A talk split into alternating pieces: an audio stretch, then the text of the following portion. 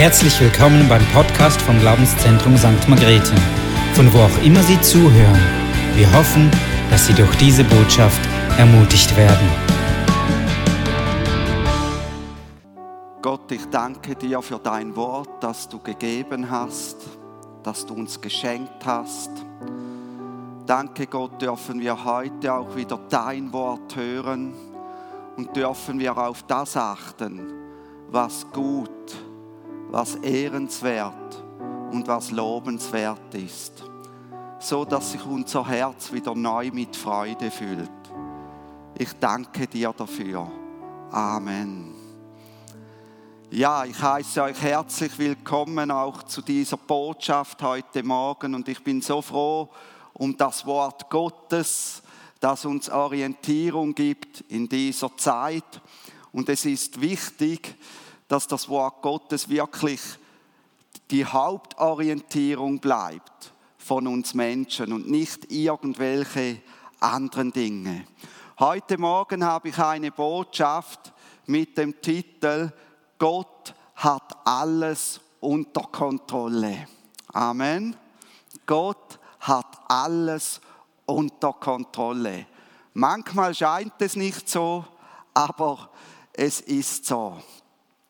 So etwa 90 nach Christus, da lebte ein Mann, der hieß Johannes, der war etwa 80 Jahre alt im römischen Reich und Jesus begegnet ihm, offenbarte ihm einige Dinge und so schrieb dieser Johannes mit seinen rund 80 Jahren die Offenbarung. Er schrieb einen Brief an die Gemeinden in Kleinasien, an sieben Gemeinden. Und Kleinasien, das liegt in der heutigen Westtürkei Richtung Griechenland. Wie war die Situation der Christen, als er diesen Brief schrieb im römischen Reich? Viele Christen im römischen Reich, sie wurden verfolgt, weil sie den Kaiser nicht als höchste Autorität anerkannten, sondern sagten, unsere höchste Autorität ist Jesus Christus. Ihn nennen wir Herr, aber nicht den Kaiser. Und in der damaligen Zeit war es so, dass eigentlich der Titel Herr nur dem Kaiser zugesprochen werden durfte. Und so, weil sie Gott ihren Herrn nannten, weil sie Jesus ihren Herrn nannten, wurden sie zu Sklaven, sie wurden zu Zwangsarbeitern, sie wurden gefoltert, sie wurden verbrannt, Sie wurden wilden Tieren vorgeworfen, sie wurden ersäuft, sie wurden vergewaltigt und, und, und das ganze Repertoire. Und das war die Situation der Christen. Und zudem dazu waren sie mit einigen attraktiven Irrlehren konfrontiert, die von einem Gott wohlgefälligen Leben wegführten und ihnen auch einen Status gaben. So, so halt wie man ein bisschen ein Guru sein kann. Man konnte dort in diesen Irrlehren auch in der Hierarchie aufsteigen und war dann, wow, der ist aber erleuchteter wie wir, der ist besser wie wir. Und da kamen dann schon Fragen auf, hat Gott noch alles im Griff? Hat er das letzte Wort in dieser Welt? Was ist mit Gott? Und hier vielleicht mal ein Punkt. Oft sagt man ja gerne, Gott hat das letzte Wort. Ja, das stimmt. Aber bei den Menschen, die Jesus nachfolgen, soll Gott das erste Wort haben, nicht das letzte Wort. Es ist nicht gut, wenn er das letzte Wort dann bringen muss. Die christlichen Gemeinschaften, sie litten und die Christen, sie waren in der Gefahr, sich der Gesellschaft anzupassen, laut zu werden, attraktiven Irrlehren hinzugeben und zu denken, es sei alles in Ordnung mit ihrer Beziehung zu Gott und sogar bis hin, dass sie Jesus verleugneten. Oder sie waren in Gefahr, den Glauben passiv zu leben. Einfach pflichtbewusst durchzuhalten, so zu sagen, ja, wir halten einfach durch, ohne aber noch eine feurige Liebe zu Jesus zu unterhalten. Die einen verleugneten Jesus, um keinen Widerstand erleben zu müssen, und die anderen lebten einen kraftlosen Glauben.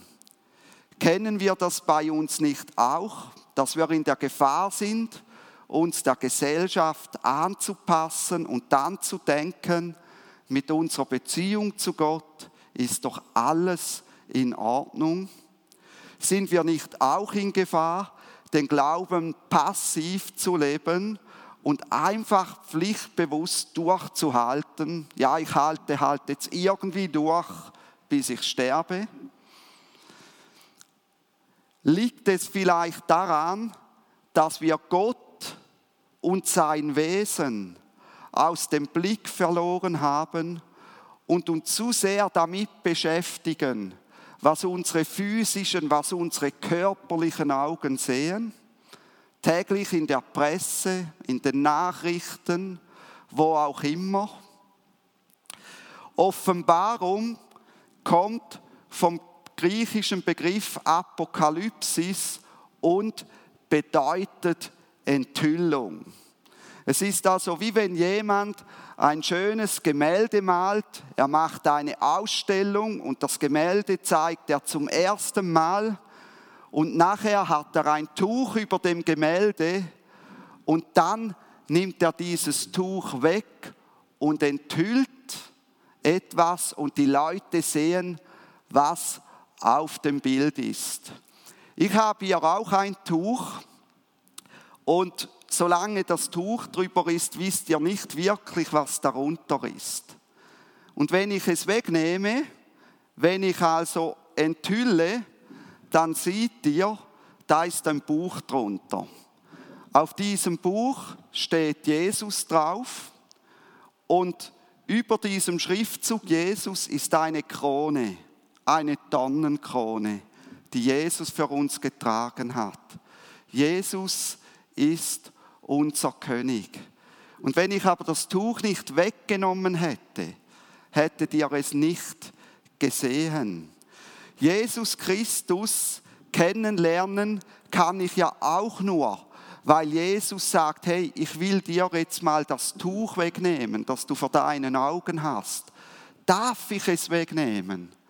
Und dann liegt es an uns zu sagen zu Jesus, ja Jesus, nimm das Tuch von meinen Augen weg. Ich will dich klarer sehen. Jesus Christus, er sah die Not der Christen und so enthüllt er persönlich im letzten Buch der Bibel, fast zu hinterst, dem, dem Johannes Bilder über das Reich Gottes, über den Zustand der Welt und über die Zukunft. Jesus offenbarte das, um diesen Christen in dieser Situation zu helfen. Er begegnete Johannes in seiner Lebensrealität. Johannes war 80 Jahre alt. Er war wegen seinem Glauben in einem Arbeitslager auf einer Insel Patmos gefangen. Er war in einem lebensfeindlichen Umfeld. Es machte keine Freude, am Morgen aufzustehen in dieser Atmosphäre. Er sah, wie Menschen sich zu Tode schufteten. Er sah, wie Menschen verhungerten. Er sah, wie Menschen an Krankheiten starben. Er sah, wie Menschen zu Tode geprügelt wurden. Das war seine Lebensrealität. Und jetzt kommt Jesus und nimmt dieses Tuch der Umstände weg, um etwas zu enthüllen.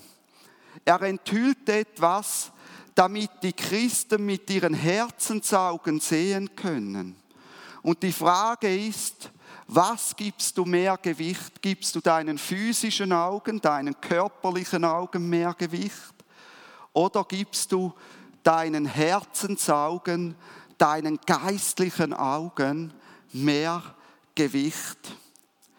Sie, die Christen, sollen in Jesus und das, was Gott tun wird, sehen können, auch in dieser Situation, wo sie drin sind. Die Offenbarung galt für Christen bis heute als Trostbuch, vor allem für Christen, die unter Verfolgung leiden. Die Offenbarung will kein Spekulationsbuch sein. Und wir in unserer Wohlstandsgesellschaft, wir machen dann gerne ein Spekulationsbuch daraus. Warum gilt es als Trostbuch? Die Offenbarung zeigt, Gott ist Herr über allem, sogar über das Gottlose.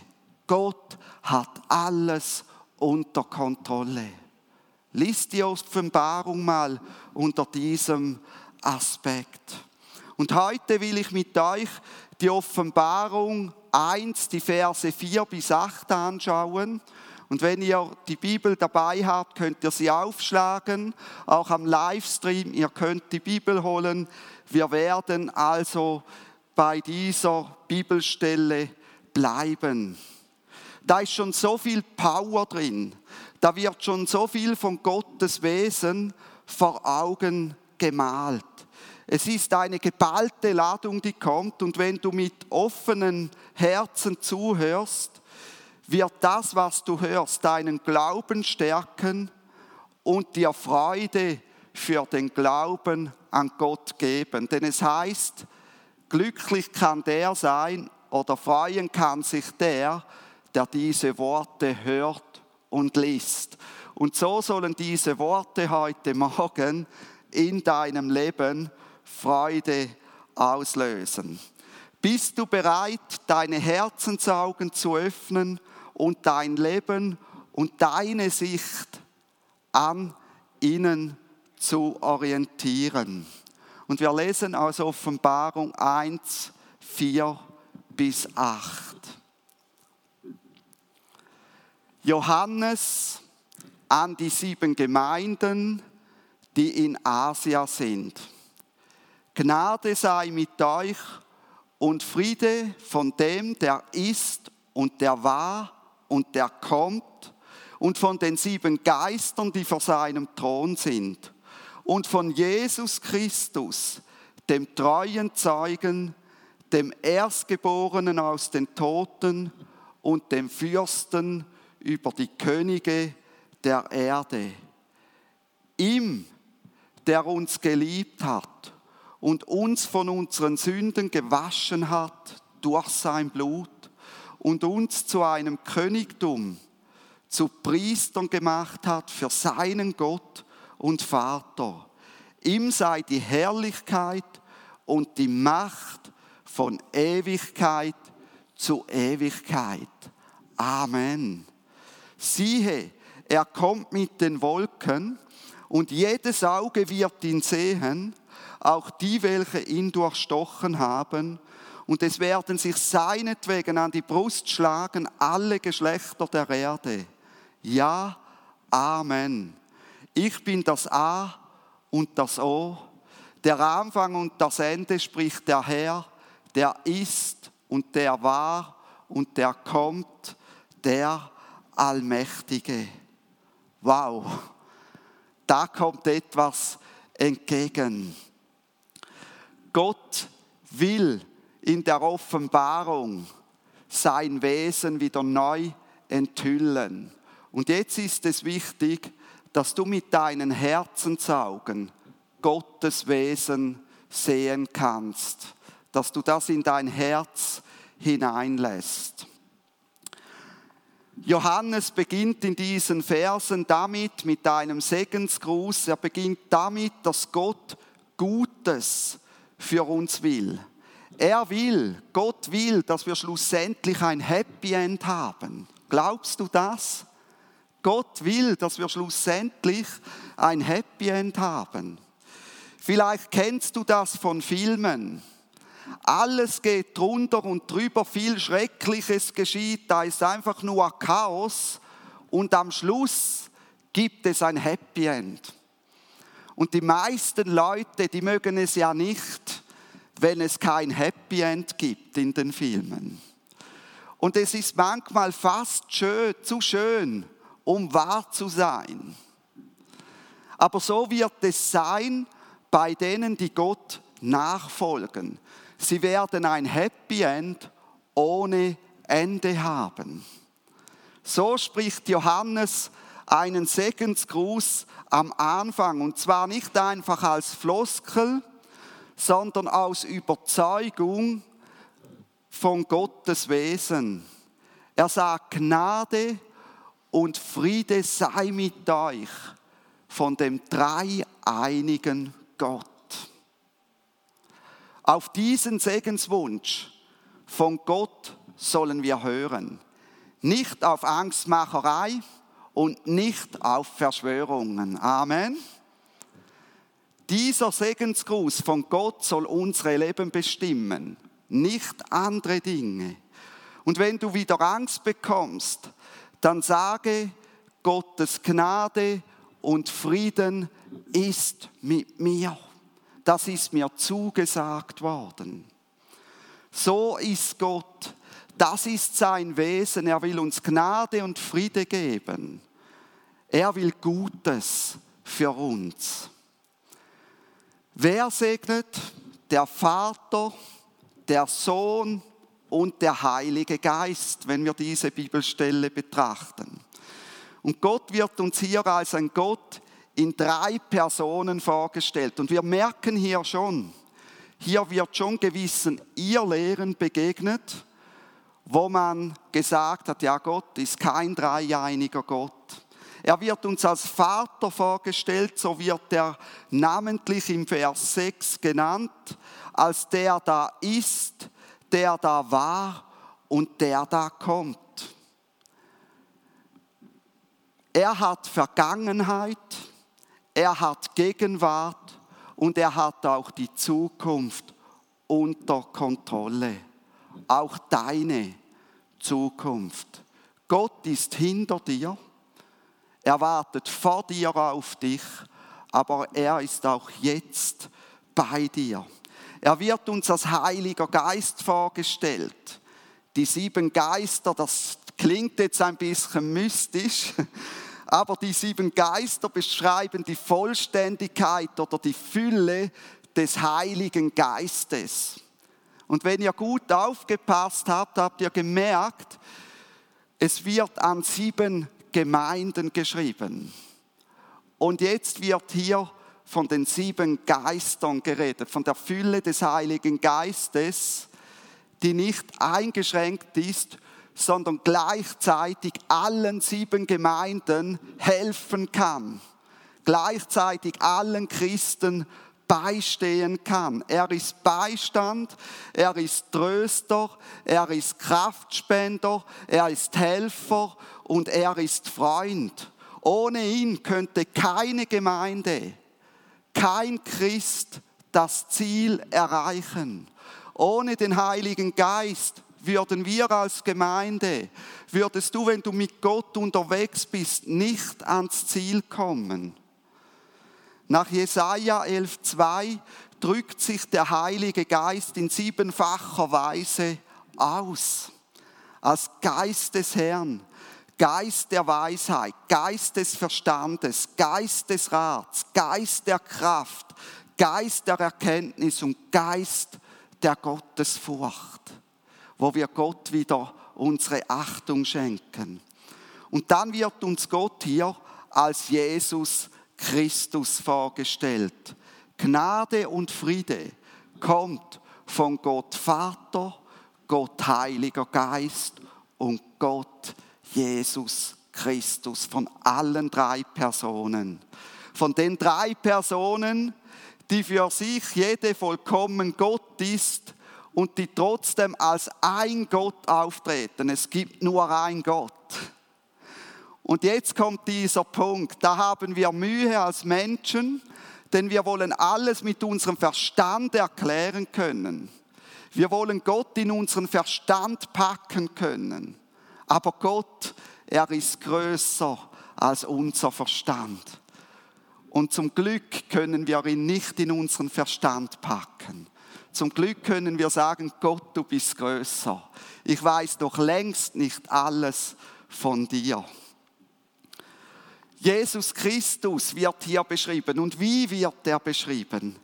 Er ist der treue Zeuge. Er ist der Treue. Er wird uns nicht aufgeben. Wenn wir untreu sind, so ist er doch treu und er wartet wieder auf uns. Er ist Zeuge für Gottes Existenz und Gottes Liebe. Er ist Ausdruck der Liebe Gottes.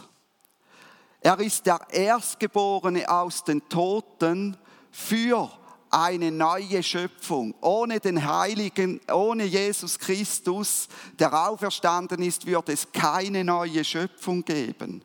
Er wurde auferweckt weckt und ist der Anfang und die Grundlage einer neuen Schöpfung, auch eines neuen Himmels und einer neuen Erde, in der die Gläubigen die Ewigkeit verbringen werden, wo sie das Happy End ohne Ende haben werden. Die letzten zwei Kapitel der Offenbarung. Er ist der Fürst über die Könige der Erde, wird hier geschrieben. Er hat das letzte Wort. Regierungsoberhäupter sollten sich dies bewusst sein, dass Jesus der Fürst über die Könige der Erde ist. Schlussendlich bestimmt Jesus, er hat das Zepter in der Hand, wie gewaltig. Vor ihm muss sich jedes Knie einmal beugen.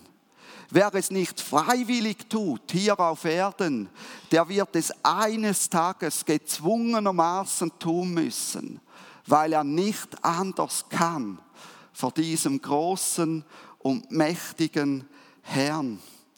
Jesus hat Herrlichkeit und Macht und Autorität von Ewigkeit zu Ewigkeit. Kein Regierungsoberhaupt, kein Mächtiger dieser Erde kommt Jesus gleich.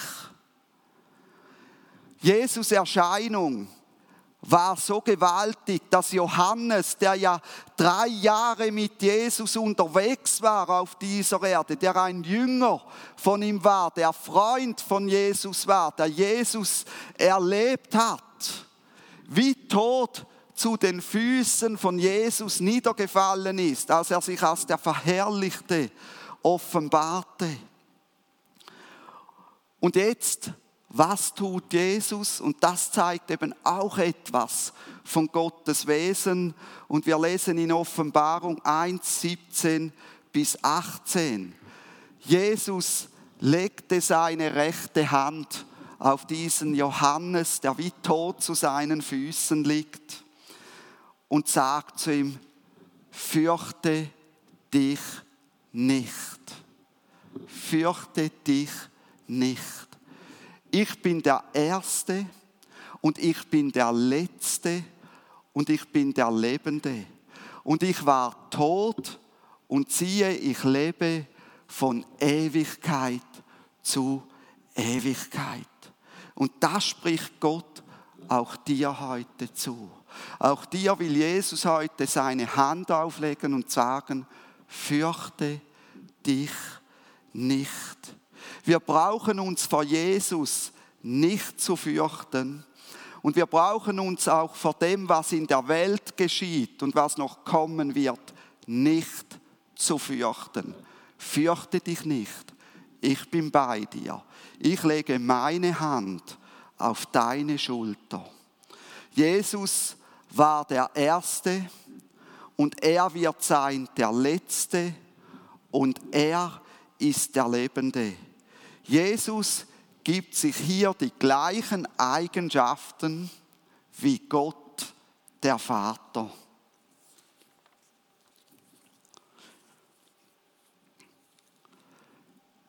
Jesus will hier das Tuch wegnehmen, damit wir uns unsere Stellung, die wir in Gott haben, sehen können.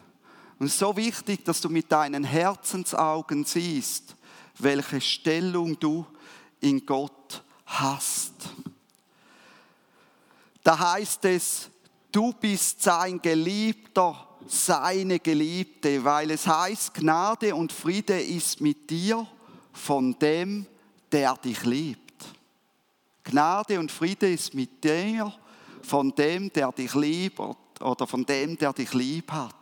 Gott liebt uns nicht vielleicht, so je nach Laune, wie er drauf ist. Er liebt uns. Er reißt nicht Blätter von einem Gänseblümchen ab und sagt, ich liebe dich, ich liebe dich nicht, ich liebe dich wieder, ich liebe dich nicht. Jesus Christus zeigt es. Gott ist der, der uns liebt. Unsere Stellung ist, wir sind Geliebte von Gott. Wir müssen uns nicht unsicher sein. Hey, in anderen Religionen, da weißt du nie, liebt mich Gott wirklich? Darf ich schlussendlich wirklich zu ihm in die Ewigkeit gehen? Habe ich genug gut gelebt, dass er mich liebt und dass er mich annimmt? Wir sind dank Jesus geliebte Kinder vom Vater im Himmel. Können wir das mit unseren Herzensaugen sehen? Auch dann, wenn es nicht so läuft, auch dann, wenn wir Widerstand erfahren, auch dann, wenn wir um des Glaubens willen verfolgt werden, sind wir Geliebte des Vaters im Himmel. Kannst du das mit deinen Herzensaugen sehen, auch in schwierigen und auch in unglücklichen Zeiten? Es ist so wichtig, dass das in deinem Herzen enthüllt ist. Als Kind Gottes bist du von deinen Sünden erlöst durch das Blut Christi, das er am Kreuz für dich vergossen hat. Er hat deine Schuld, er hat deine Sünde, die du gegen Gott angehäuft hast, hat er weggewaschen und für ungültig erklärt. Deine Stellung ist, du bist ein Erlöster, eine Erlöste. Du bist eine reine Person, die gerecht ist, weil Jesus dich gerecht macht, wenn du ihm nachfolgst. Weil Jesus mit seinem Blut deine Unreinheit und deine Ungerechtigkeit auf sich genommen hat. Siehst du das mit deinen Herzensaugen? Wenn du das wirklich siehst, dann trägst du den Brustpanzer der Gerechtigkeit. Mit Freimütigkeit darfst du zu Gott, dem Vater, kommen. Kannst du das mit deinen Herzensaugen sehen, auch in schwierigen, in unglücklichen Zeiten? Es ist so wichtig, dass das in deinem Herzen enthüllt ist, sonst wirst du Zeiten der Schwierigkeiten und Verfolgung nicht durchstehen. Wenn das nicht enthüllt ist in deinem Herzen, dann wird das Feuer der Liebe zu Jesus erkalten. Aber wenn du es sehen kannst und Jesus will es dir neu enthüllen, dann wird das Feuer der Liebe wieder brennen, da wird Freude kommen. Du wirst sagen, wow, ich bin geliebt, ich bin erlöst. Als Kind Gottes gehörst du zum Königtum Gottes. Mit der Erlösung durch sein Blut hat Jesus dich zu einem Königssohn, zu einer Königstochter gemacht.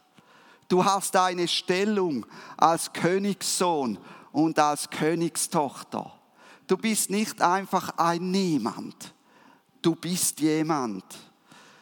Du bist geachtet und du bist respektiert bei den Engeln Gottes. Die Engel Gottes dienen dir zu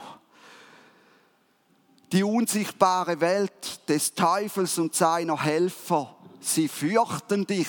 Du bist eine Gefahr für sie, weil du ein Königssohn, eine Königstochter vom allmächtigen Gott bist.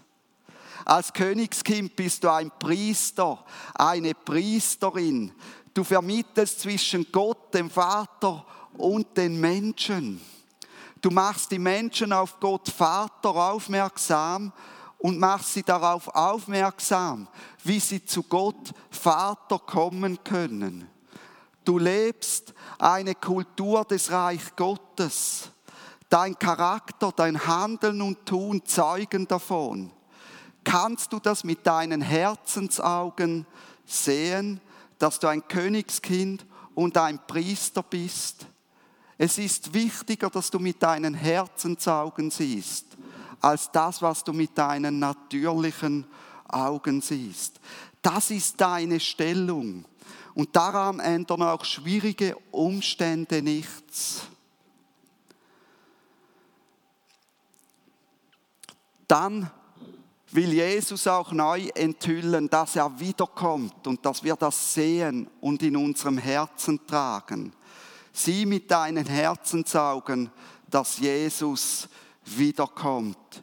In Vers 7 heißt es, siehe, er kommt mit den Wolken und jedes Auge wird ihn sehen, auch die, welche ihn durchstochen haben. Und es werden sich seinetwegen an die Brust schlagen, alle Geschlechter der Erde. Ja, Amen. Es ist so wichtig, dass wir in unserem Herzen eine Schau dafür haben, dass Jesus wiederkommen wird. Dass Jesus all diesem Leid mal ein Ende setzen wird. Jesus wird kommen mit den Wolken und es heißt hier, und jedes Auge wird ihn sehen, auch die, die ihn durchstochen haben, auch die, die ihn ablehnen, werden ihn sehen.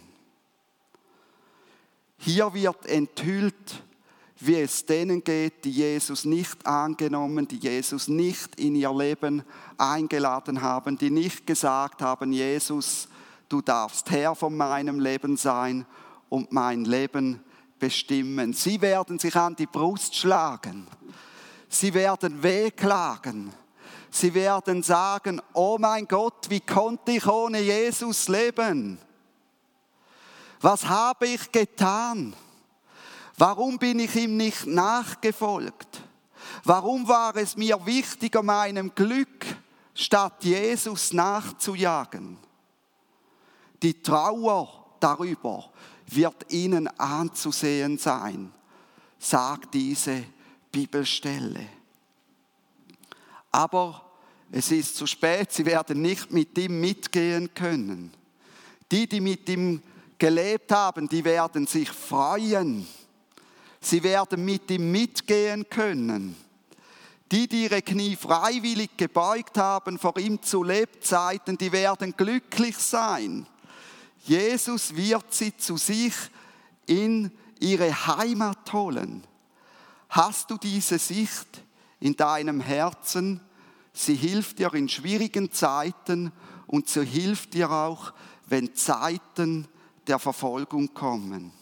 Und als ich das so vorbereitet habe, ist mir so ein Spruch in den Sinn gekommen. Wichtig ist es nicht, hier eine feste Heimat zu haben. Wichtig ist es, im Himmel eine feste Heimat zu haben. Denk daran, bei allem, was du tust, wenn du ein Haus baust, wenn du Wohnungen kaufst oder was du auch tust. Wichtig ist es nicht, hier eine feste Heimat zu haben. Wichtig ist es, im Himmel eine feste Heimat zu haben. Wichtig ist es nicht, das Paradies auf Erden zu errichten. Und das versuchen so viele Menschen, auch viele Christen, die versuchen, das Paradies auf Erden zu errichten. Wichtig ist es, das Paradies im Himmel zu erreichen. Hänge dein Herz nicht an Dinge auf dieser Erde. Jesus hat enthüllt, dass er wiederkommen wird. Ist das auch in deinem Herzen enthüllt? Ich will zusammenfassen. Sieh mit deinen Herzensaugen das Wesen Gottes. Er hat alles unter Kontrolle. Er sagt, ich bin das Alpha, ich bin der Anfang, ich bin das Omega, ich bin der Schluss, ich bin der Herr und Gott. Ich bin der, der da ist. Ich bin der, der da war. Ich bin der, der da kommt, der auf dich wartet. Ich bin der Allmächtige. Sieh mit deinen Herzensaugen das Wesen Gottes.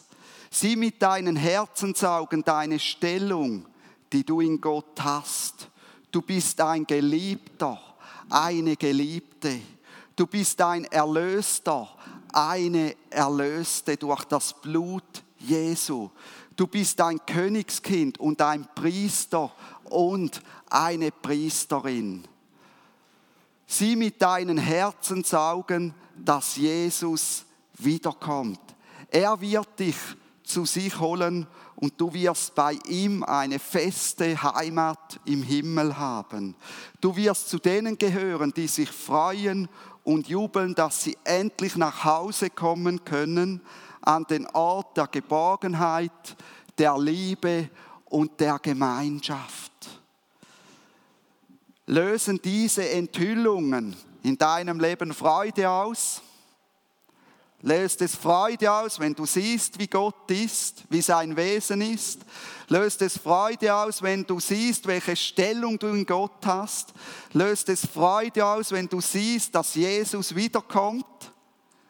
Die Offenbarung verspricht, wenn wir das mit unseren Herzensaugen sehen, wird es in uns Freude auslösen, wird es uns glücklich machen, auch in schwierigen Umständen. Ich habe noch ein Gebet mitgebracht und ich will dieses Gebet vorlesen und nachher kannst du, wenn du es willst, laut mit mir mitsprechen. Es heißt, Jesus, ich will mit meinen Herzensaugen sehen, was du enthüllt hast. Das soll meine Ausrichtung, meine Werte und meine Handlungen bestimmen ich liebe dich. Amen. Und wenn du es mitsprechen willst, kannst du im Livestream, wo du bist oder jetzt auch hier, einfach laut mitsprechen. Jesus, ich will mit meinen Herzensaugen sehen, was du enthüllt hast. Das soll meine Ausrichtung, meine Werte und meine Handlungen bestimmen. Ich liebe dich. Amen. Und Jesus, ich danke dir, dass du am Kreuz gestorben bist und dass wir dank dir eine Zukunft und eine Perspektive haben.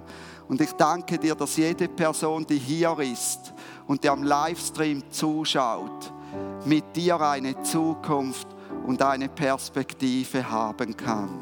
Amen.